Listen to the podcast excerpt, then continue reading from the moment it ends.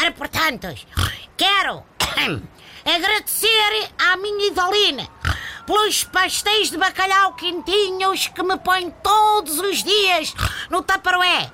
Ao Rui Vitória de antes, aquele que agradecia ao vendedor de pipocas pelo caneco de campeão que arrecadamos. E também ao Rui Vitória de agora por me dar razões para buzinar de raiva todas as manhãs. Tira o Luizão, pá! Ai, Desculpem lá, não, não me interrompam, está bem? Que eu estou aqui a treinar o meu discurso de agradecimento caso me calhe algum prémio Nobel. Dão prémios a tanta coisa, bem que podiam dar ao taxismo, que sim é uma área de grandes descobertas científicas.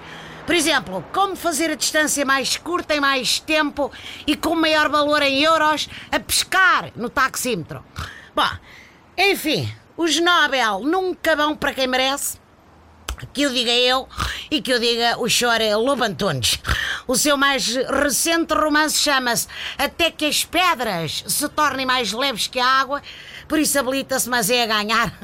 Quanto a mim, o Nobel da Física. Parece que já só falta o Nobel da Economia e a sede de carolas para Mário Centeno, por ter descoberto a maneira de ter a maior dívida pública de sempre e mesmo assim ser o Cristiano Ronaldo do Ecofin.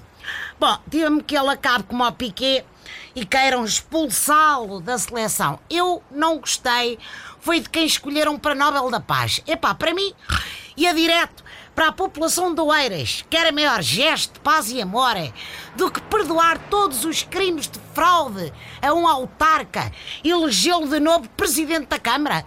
Isto é dar outra face, pá. Isto sim, para eles é o Nobel da Paz, para o resto do país é o Nobel do Pasme-se. Eu, pelo menos, ainda estou pasmado. Bom, maior surpresa, só ver o Valentim Loureiro perder em Gondomar. Agora que já toda a gente tem eletrodomésticos, fica mais difícil fazer campanha.